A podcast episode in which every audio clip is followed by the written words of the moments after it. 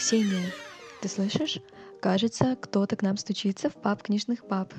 Кто там пришел? Привет, меня зовут Мара, я светская ведьма. У меня очень обширный профиль. И последние 10 лет я занимаюсь магией, психологией, нумерологией, таро и так далее. Последние лет 5 э, мои подписчики, друзья и клиенты действительно просят от меня книгу, а я все никак не соберусь ее написать. И кажется, время пришло, и мне нужна ваша помощь. Ну, заходи. У нас есть традиция, мы рассказываем забавную историю нашему гостю. И вот настал выпуск, в котором можно сказать, что мы вообще-то люди суеверные. О, да. Во-первых, перед записью, например, я надеваю определенные штаны. Э, очень короткие штаны. Да. Во-вторых, у нас есть э, еще соведущая, которую никто не видит. Это моя собака. И чтобы она не лаяла во время записи, мы покупаем ей утиную лапку. Вот такой у нас ритуал. Так, Мара, а у тебя, может быть, тоже есть уже какие-то ритуалы? Тебя же часто зовут э, на интервью, в подкасты.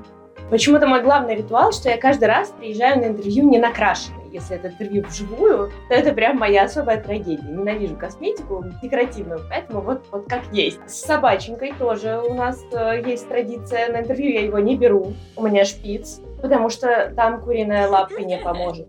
Там ничего не поможет, он должен быть в центре внимания, поэтому он сегодня сидит дома. Я его с собой не взяла. Так, особые традиции, ну это, наверное, мои свечи. Они всегда должны быть где-то в зоне доступа, обязательно где-то что-то должно гореть. Может быть, немножко пироман, конечно. Хм, надо мне тоже подумать про свечи. Причем какие-нибудь ароматизированные, чтобы меня успокаивало. Все, значит, с ритуалом мы разобрались. Все сегодня все ритуалы провели. Значит, э, подкаст получится отличный посмотрели много твоих интервью, и мы не будем тебя спрашивать, как ты стала ведьмой. Если я правильно поняла, была такая история, что твои родственники заболели, и ты тоже заболела, и вы э, отправились к ведьме, и она сказала, что она поможет тебе и вылечит, но ты станешь э, ведьмачкой. Все так? Если кратко, то да. Ну все. Нам кажется, что нашим слушателям этого будет более чем достаточно, потому что подкаст наш не о магии, подкаст наш о книгах. Вот они про тебя столько знают, и хорошо. А дальше я возьму слово. В общем, хочу признаться я. Ой, чувствую, что время пришло. Подкатывает. В общем, иногда я прихожу к бывшему мужу в гости, мы глушим свет и садимся смотреть выпуски шоу на Ютубе, которое называется «Контроль теней». О! И как-то раз включили мы «Контроль теней», а там, угадайте, кто? А там Мара. Да, я сначала слушала в полуха, но когда прозвучало кое-что, я поняла, что все, я дослушаю до конца. Этого кое-что было на самом деле два. Первое. Ты сказала, что ты по образованию не по эзотерическому, а как бы по светскому, журналист. И я такая, о, о, о, это где-то уже недалеко с издательским делом. И дальше ты рассуждала о силе слова здесь я уже слушала тебя обоими ушами, потому что мне это было чертовски интересно. И у меня возник вопрос, который, понятное дело, я тогда тебе не могла задать, потому что ты была там, а я была здесь, и вот это все. А сейчас я хочу тебя спросить. А, Мара, как ты считаешь, какое слово, звучащее или написанное, сильнее? И почему так?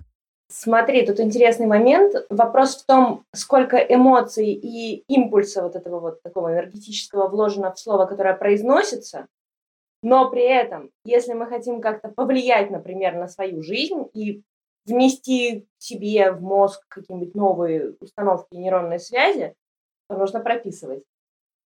Потому что именно прописанное слово, э, прописанный текст создает новые нейронные связи. Помните, как в школе, например, э, было, что ты долго что-то не можешь запомнить, но если ты конспект написал, ты молодец, ты уже запомнил. А как же тогда какие-нибудь э, наши медитации, где ты по 50 раз произносишь «я прекрасный, красивый, вау», вот это все? Это скорее аффирмации. Это скорее про аффирмации, которые, на мой взгляд, далеко не всегда работают. Я не очень люблю аффирмации. Это прикольная штука, если подходить с умом. Потому что фактически у нас мозг очень интересно устроен, он всегда ищет какие-то подтверждения нашим утверждениям. И если ты внушаешь себе, что там я богатый, знаменитый, красивый и так далее, но мозг не видит подтверждения, он будет опровергать эту информацию, ты в нее не поверишь. Правильно ли я поняла, что если я хочу в себя какую-то мысль посеять, можно так сказать, мне надо бы это все дело прописать. А если я хочу, да, вот в Викторию, например, что-нибудь такое, э, опять же, посеять, я не знаю, почему этот глагол, но вот этот идет сегодня мне, а, тогда как? Тогда все-таки говорить или тоже написать ей письмо, например? Ну, опять-таки, написанное письмо воспринимается всегда лучше. И есть такое правило в конфликтологии, если происходит какая-то большая грандиозная ссора и очень хочется высказаться, то есть правило. Сначала ты пишешь прям вот от души все, что ты хотела высказать. Можно матом, как угодно. Потом ты сутки с этим живешь, перечитываешь, скорее всего, смягчаешь, потому что уже накал страстей немножечко спадает. И третий раз ты пишешь уже действительно адекватный текст, который действительно может дойти до человека. Я вот тут подтверждаю слова Мары, потому что как сотрудник клиентского сервиса, у которого иногда возникает необходимость сказать или написать нечто мазерное, но, к сожалению, регламент не позволяет. Я действительно, да, пишу какие-то такие записочки, главное не отправить случайно, но оно работает. Мара, слушай, я честно скажу, я когда тебя слушала в интервью «Контроль теней», вот твоя сила звучащего слова а, на меня повлияла. Я не представляю, может быть, если ты там что-то еще напишешь, я вообще буду уже в ударе. Но звучащее, оно до меня достучалось. Как видишь, прошло там уже сколько, наверное, больше двух месяцев с того момента, как я посмотрела твое интервью, и в мысль-то во мне про слова, она как-то вот крутится, крутится, крутится, и хорошо, что мы встретились, я наконец-то смогла ее выпустить в мир. И вот у меня вопрос теперь следующий. С силой слова у тебя все хорошо. А что с книгой-то не клеится? Почему не пишется книга-то? Ты понимаешь, в чем дело? Она не то чтобы не пишется. На книгу, на мой взгляд, нужно выделить прям время и достаточно большой ресурс. И плюс еще, я вот не очень понимаю, что конкретно от меня хотят. Создать какой-то сборник заговоров и ритуалов прикольно, но их уже много. Ну, то есть мне это не очень интересно. Понятно, что у меня много авторских каких-то таких э, штучек, но мне кажется, на книгу пока еще недостаточно. Создать книгу из каких-то своих клиентских биографических историй, ну, это скорее художественная литература получится, потому что у меня столько историй, и если ты их начинаешь кому-то рассказывать, есть ощущение, что ты пересказываешь какой-то фильм или какой-нибудь роман. Ну, то есть это абсолютно не выглядит естественно, натурально и не верится вообще в правдивость происходящего. Оно есть. Поэтому я стою где-то вот на стыке, чтобы такого изобразить, я начинала пару раз, в итоге бросала это все, мне не хватает усидчивости, честно, очень не хватает. И пока это все вот не сдвигается с мертвой точки. Понятно. Сейчас мы пройдемся по стоперам. О, да. Давай, Виктория, по поводу, по поводу времени. Я тоже смотрела интервью и поняла, что ты умеешь управлять временем в прямом смысле этого слова. Да, значит, в чем был прикол? Если мы сейчас тебя немножко переврем, ты нас поправь. Управлять временем можно как? Ты такой опаздываешь куда-нибудь и говоришь, господи, вселенная, ну помоги же мне, я хочу приехать вовремя. И раз, и светофоры, они как будто бы вот начинают играть тебе на руку. И вот ты уже как будто бы управляешь временем. Немножко. Книга, может быть, там же как-то как попытаться. А это же расстановка приоритетов еще. Ну, будем реально смотреть на вещи, конечно. В приоритете все-таки клиенты, да? Конечно, у меня работа, которая отбирает очень много времени и сил. Ведьма, я так в каждом сейчас, наверное, интервью говорю, что это очень романтизированная история, которая таковой не является. Это огромный труд, это очень много времени, когда ты проводишь с людьми, разбираясь в их проблемах, погружаешься в них. У меня есть подруга очень хорошая, она, собственно, писательница. У нее рождение каждой книги, оно происходит достаточно быстро, на мой взгляд, потому что из серии там полгода и книга написана. Мне кажется, что это очень быстро. С учетом того, что это художественная литература, местами основана на биографических событиях. Но она садится и не выпускает себя из дома, пока не напишет энное количество там страниц. Я такое себе позволить просто не могу, потому что у меня очень кипучая жизнь. Мне приходится очень много всего делать помимо. И, наверное, я так думаю, что для того, чтобы я написала книгу, мне нужен какой-то человек, который будет мои аудиосообщения. Мне так много раз, кстати, тоже уже предлагали, в том числе мои однокурсницы, еще с журфака МГУ, что давай ты будешь надиктовывать, мы это будем перекладывать в текст. Ну, пожалуйста. Но я и этого не Ну, зря. Так, сейчас будет еще одно откровение. Мы, в общем, с Викторией это на самом деле пофантазировали уже, какую бы книгу ты могла бы написать. И ты знаешь, кое-что ты уже проговорила, но не все. Так что сюрприз у нас для тебя, кажется, все-таки будет. Но хочется сказать для начала, что, наверное, все-таки не стоит вот так сразу отметать идею и с заговорами, и с книгой по твоей биографии. И мы сейчас попытаемся тебе рассказать, почему мы так думаем про заговоры. Да, это была моя фишечка. Мы тут с Викой просто поделились. Вот, значит, э, я подумала. Итак, кто же может читать книги Мары? Первое, конечно, это твои клиенты. Ну, куда же, дорогие любимые? Заговоры и правда, ты ведь не просто им даешь такие, которые уже существуют, но ты ведь и сама их пишешь. И было бы круто, если бы они, пусть даже там в книжку объемом 50 страниц были собраны, но там, например, на обложке твое лицо, в самом начале какое-то напутственное слово, и вот уже ценность книги для твоих клиентов в разы как бы выше, чем без этих вот элементов, или просто какая-то чужая книжка со стандартными заговорами. Я представила себе ситуацию. Ты, значит, такая смотришь на своего клиента, анализируешь его силу слова и, и вообще его там, темперамент, его возможности, и понимаешь, вот этот клиент такой, которого можно настроить, и он пойдет сам себя, как говорится, излечивать от своих недугов. И ты ему тут говоришь, так, дорогой, ты классный, у тебя все получится с моей помощью. Открываешь мою книжку, страница 50, и на растущую луну на бабах ты читаешь вот этот вот текст. И я думаю, блин, круто. Где эта книга? Скорее, я хочу ее купить. А книги-то нет. А книги-то нет. Вот, все, берем. Так надо написать. В общем, ты, пожалуйста, эту идею не отбрасывай. Мне кажется, для тебя э, и для твоих клиентов одна, одна из самых рабочих, может быть. Но она, конечно, не единственная. Но это же для тех клиентов, у которых сильная энергетика. Да, которые справятся, но ведь есть, которые не справятся. Ну, тут уже только с твоим личным участием. Ну вот, э, если люди не справятся с заговорами, мне кажется, что, возможно, твоя история их вдохновит, потому что ты прошла такой путь, и это такая вдохновляющая история. И мне кажется, здесь можно действительно сделать книгу в жанре автофикшн. Это смесь реальных, да, биографических событий и немножко вымысла.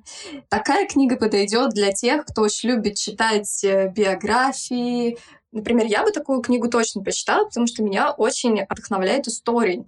Возможно, людям, у которых э, аналогичная ситуация, которая была у тебя, да, они находятся, может быть, в ситуации тяжелой болезни. И им очень важно читать такие истории с хэппи-эндом, да, что человек может излечиться благодаря в том числе силе слова.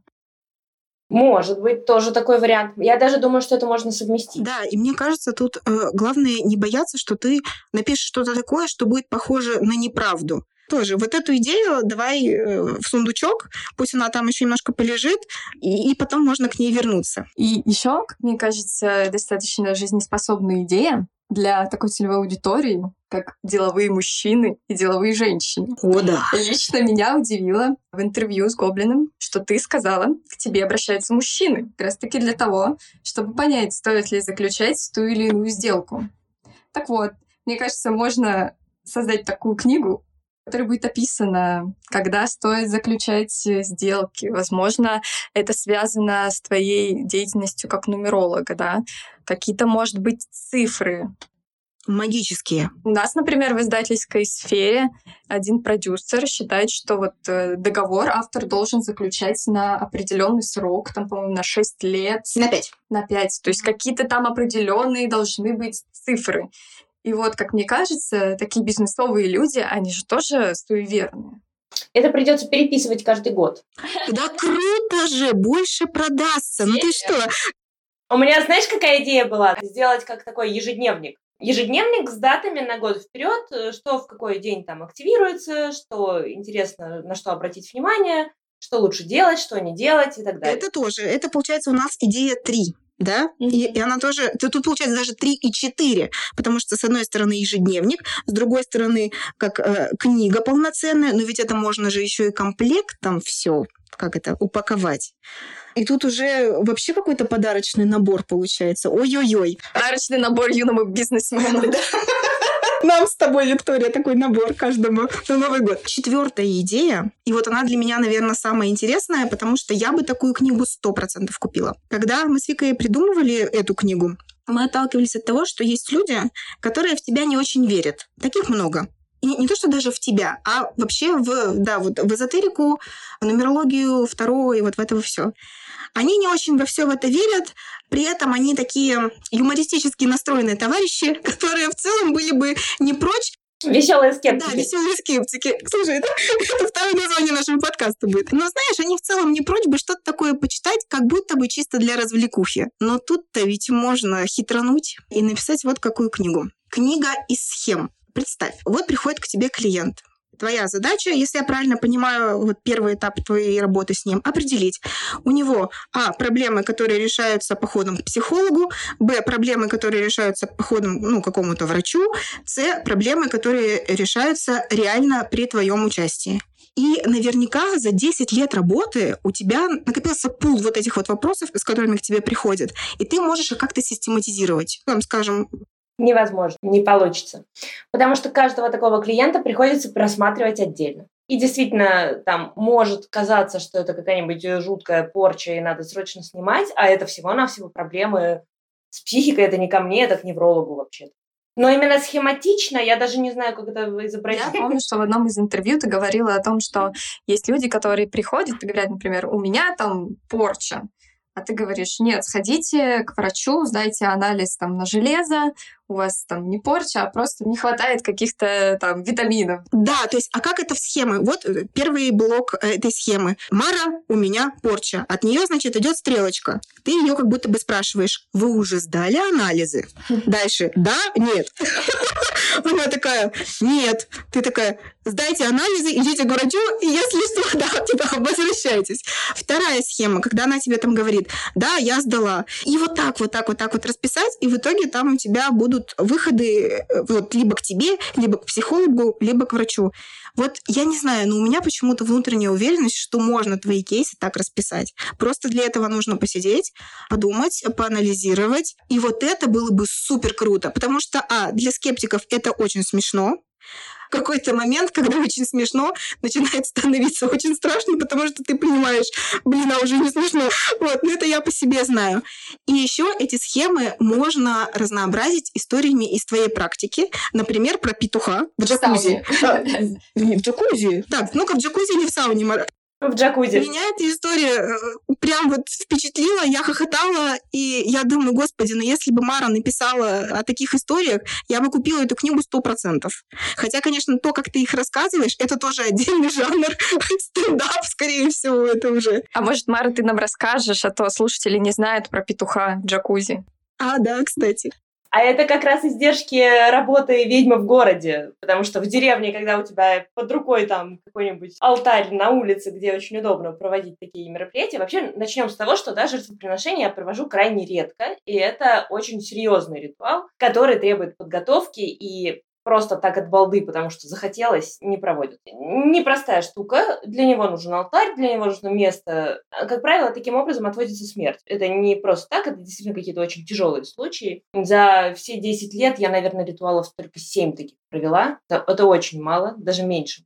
Как это выглядит? Э, ну, ты должен рубануть голову живому петуху определенного цвета в определенный момент, ночью и так далее. Поскольку я ведьма, живущая в городе и не собирающаяся на данный момент никуда отсюда переезжать, нужно что-то придумывать. Ну, где удобнее всего рубить голову ну, в ванне, конечно. Ну, у меня была джакузи под рукой. Но там смешно, на самом деле, даже не в этом, это ладно. Как бы тут голь на, вы, на выдумке хитра, да, где смогла, там и рубанула. Смешно было, что петух у меня тусил сутки до этого в кабинете, у меня приходили клиенты, я тогда еще принимала вживую только. А он очень разговорчивый петух оказался. Поэтому периодически из кабинета доносилось вот это кукареканье. Ну, такие зарисовки из жизни ведьмы. Интересная у тебя работа. Разнообразная, я бы сказала.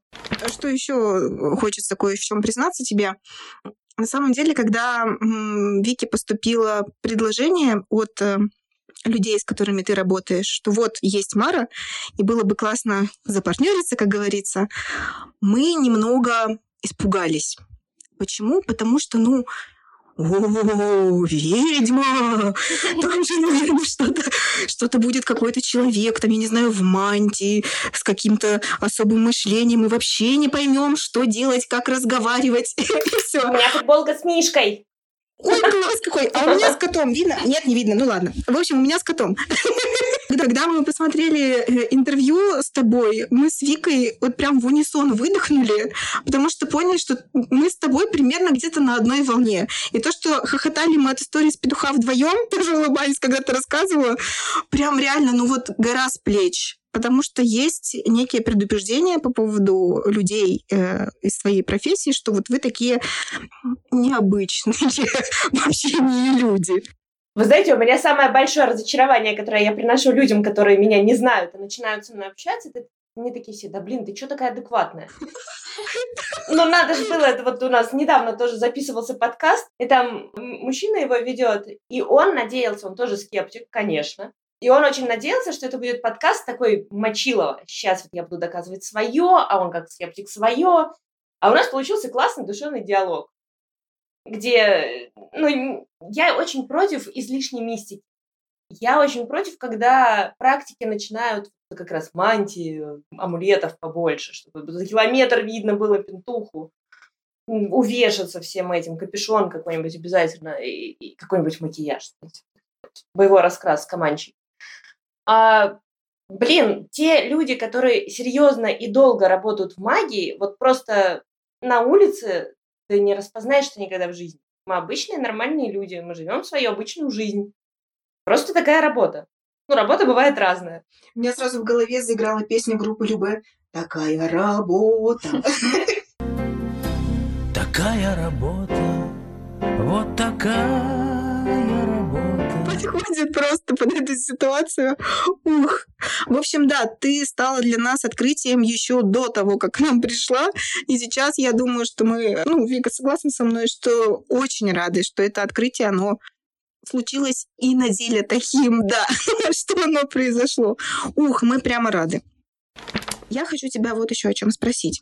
Э, у тебя остается ли время что-нибудь читать да. для души? А что ты читаешь? Вот интересно, сейчас рубрика «Что читают ведьмы?» Сейчас я очень подвисла на фэнтези Васильева есть такой автор. Он пишет достаточно забавные вещи. Мне очень нравится, что он пишет славянское фэнтези. Ну как, оно в нашем времени абсолютно там Ведьмак. И это абсолютно славянское фэнтези. То есть там есть Мары, там есть все на свете. Это мне очень нравится, что это пропитано. Это уже не Толкин, к которому все очень привыкли. Это всякие домовые, вот это всякая такая славянская история, которая меня очень радует. И очень радует, что он очень много вещей пишет э, основываясь на реальности моей деятельности. То есть ты читаешь такая, ну да, ну вот так это и происходит, да. Так, а название книжки, пожалуйста, для меня и для всех наших слушателей. Там целый цикл книг. Просто, слушай, обычно, вот, например, когда врачи смотрят фильмы, где что-то делают врачи в кадре, как будто бы, они такие, все, всех расстрелять, всех повесить, вообще все не так. Ну, у него очень много именно, да, вполне реальных таких вещей описано. Ну, то есть реальных для меня понять, что любой другой человек, который не относится к магии, будет это читать, и такой прикольно. А есть ли какие-то книги твоих коллег э, по магии, которые ты прочла, и тебе в жизни реально чем-то эти книги помогли? Mm-mm. М-м. Нет. Ну тогда свою придется писать. Есть всякие книги заговоров а Степанова, но опять-таки там очень много намешано. Это все в основном в христианском эгрегоре. То есть это далеко не всем подходит. И плюс мне не очень нравится, как это написано. Ну, то есть да, они у меня есть, э, потому что там достаточно много заговоров, которые я могу переработать в гораздо более подходящие к нашему времени и к нашим реалиям схемы. То есть заговор — это всегда схема. Соответственно, я ими пользуюсь редко, ну, пускай лежат. Но так вот сказать, что я прям что-то читала из того, что написали мои коллеги, и меня это безумно вдохновило, нет. Ну, Степанова в свое время вообще была, по-моему, бестселлером. Мне тоже так кажется. Ну, да. Слушай, а ты сейчас вот сказала одну фразу, и Вика за нее зацепилась, и я поняла, что я тоже за нее зацепилась, что заговоры — это всегда схема. А чё, может, как-то можно научиться писать заговоры? Вот, например, ты меня послушаешь и говоришь, так, Ксюш, ну у тебя в целом сила слова так ничего, так знаешь, вот там на 7 из 10, давай я тебя научу писать заговоры, вот тебе книга моя, там схемы написаны. Все, пиши сама для себя, там для других. Вот такое сработает или это вообще бред? Нет, это может сработать, но скорее сработает с единицами, потому что для этого нужно понимать, как заговор открывается, к чему его нужно привязать, почему там в том или ином заговоре там какая по цвету свеча нужна. за что будет отвечать та или иная травка. То есть тут багаж знаний должен быть, но по сути заговор да. Но это как поэзия. Заговоры очень близки к поэзии. Подожди, но поэзию ее же можно читать без свечей и без травок, а заговор не сработает? Вот черт. Понятно. В общем, дорогие слушатели, если вы вдруг, как и я, решили внезапно, что не попробовать ли мне написать пару заговоров, обманитесь. Ты говоришь, что в основном твои коллеги пишут что-то неэффективное. Но вот мы с Ксенией знаем, что сейчас на книжном рынке очень популярна как раз-таки эзотерика. О, да, продается. Да, особенно в сам издат, там очень много авторов, которые этим увлекаются, и это практически единственные авторы, которые зарабатывают. То есть вот авторы, например, там тех же фэнтези, они ничего не зарабатывают. Эротика еще, Виктория. А если эротическая, как это, эротическая эзотерика? Ух, елки, ну такой, наверное, тоже, такой, наверное, тоже есть. Мы тебе не предлагаем, не подумай ничего плохого. Нет, это совсем уже план Д. Я тут немножко хочу поправить, что авторы эзотерики пишут не сильно эффективные книги, они, возможно, эффективны для кого-то. Но просто для меня, как для практика, это не очень интересно. Для обывателей, конечно, да, это, наверное, наверное, интересно. Ну и плюс, сейчас же очень модно стало, в принципе, писать книги. Очень круто вот эта пометочка. И автор книги такой-то. Да, а ты хочешь, хочешь, чтобы у тебя была Мара, т т т т т т т т и автор книги. Хочется? Какой-нибудь, да. Я вот не очень понимаю, просто я понимаю, что это имиджево очень круто, быть автором какой-то книги. Но для того, чтобы она стала рабочей, реально, ну, тут я думаю, что я убью на это не один. Мы вообще хотели тебе сказать, что на самом деле не всегда обязательно писать книгу самой. У нас однажды в гостях была девушка, она гострайтер, и она помогает другим людям писать книги. Но это не означает, что она полностью берет и пишет сама. Сначала она проводит глубинное интервью, человек рассказывает свои истории, и потом либо она уже пишет сама, либо она дает задание. То есть возможен такой формат работы. Ну, к тебе, видимо, с таким обращались уже. Со мной это сложно. Почему? Потому что даже пытались от моего лица вести мой дзен, Яндекс Дзен. И я запорола, было три автора, я запорола их всех, всех отмела, потому что люди пишут не моим языком. Ну, то есть у меня очень специфическая манера письма. Это, наверное, заметно тоже по Инстаграму, по Телеграму. Люди начинают писать очень заумно, Почему-то считается и в эзотерике тоже, что чем более непонятно ты говоришь, тем ты круче. А это не так. То есть, на мой взгляд, вообще гораздо правильнее объяснять что-то простыми словами, чтобы меня понимали. Поэтому, наверное, у меня столько юмора, метафор каких-то таких очень доходчивых. Я этим больше пользуюсь. Ну и просто мне не нравится, во что это в итоге вытекает. Ну, блин, это не мое авторство, все. Угу, значит, такой вариант тебе точно не подходит. Да, хотя гострайтер, с которым мы разговаривали, Ксения, она нам рассказывала, что они предварительно, а, ну, у них команда там работает, они читают соцсети автора, они вычленяют а, характерные для его, да, для его языковой личности конструкции, и потом их внедряют в текст, чтобы автор сам себя узнавал, чтобы его аудитория его узнавала. И вроде как довольно успешно они это делают. Но, конечно, раз у тебя был уже опыт, где ты обожглась, ну, я не то чтобы обожглась, просто мне не понравилось. Ну, то есть сказать, что это, ой, такой травматичный опыт, ну, нет, конечно. Слава богу, ты знаешь. А вот я хотела тебя тогда еще спросить вот про этот гострайтинг. Когда Ксюша была у нас в гостях, гострайтер, мы обсуждали, смогла бы я, например, а, вот писать за кого-то и не ставить свое имя. Я про себя поняла, что я бы не смогла, и у меня тоже очень специфическая речь, Правильно ли я понимаю, что ты себя как гострайтера тоже никогда бы не рассматривала? Нет, нет, категорически. Более того, я, наверное, один из немногих эзотериков, у которого реально есть зарегистрированные патенты на свое имя, на свой Инстаграм, на свой ник, на свой бренд и так далее. То есть я прям заморочилась, и у меня оформлено авторское право. Ага. Ну все, у тебя, значит, смотри, сила слова есть, узнаваемости есть, клиенты, которые ждут книги, есть, нету только книги. Нету только основного. Да. Нас мы пошли с другого конца. Да, вот. И, так вот я э, все это закруглила и привела к тому, к чему, собственно, с чего мы начали. А, идея есть, э, фактически у тебя, правда, все есть, нет, видимо, только пока времени. э, дорогие клиенты Мары, вы, пожалуйста, будьте понастойчивее, и тогда мотивация, видимо, придет. И книги тоже случатся. Ну и мы тоже будем ждать э, твою книгу а может быть несколько книг, потому что идей было несколько. Мы надеемся, что эта беседа была для тебя полезна. Мы, правда, будем ждать твою книгу. Надеюсь, ты нам ее пришлешь с автографом. Две. Да. Потом мы подеремся. В конце мы просим, чтобы гость нам сказал какие-нибудь напутственные слова, возможно, не нам, нашим слушателям, может быть, тем людям, которые тоже бы хотели написать свою книгу.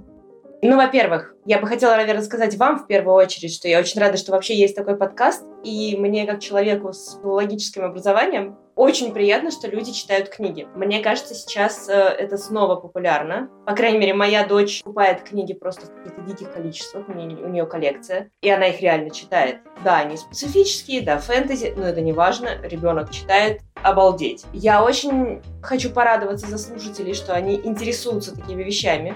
Это, это круто. И то, что появляются новые авторы, это тоже классно, потому что любой классик, которого мы знаем сейчас, когда-то был новым автором. Поэтому всем, кто собирается писать, вот это, наверное, нужно запомнить. Потому что, да, может быть, первая не выстрелит, может быть, вторая тоже.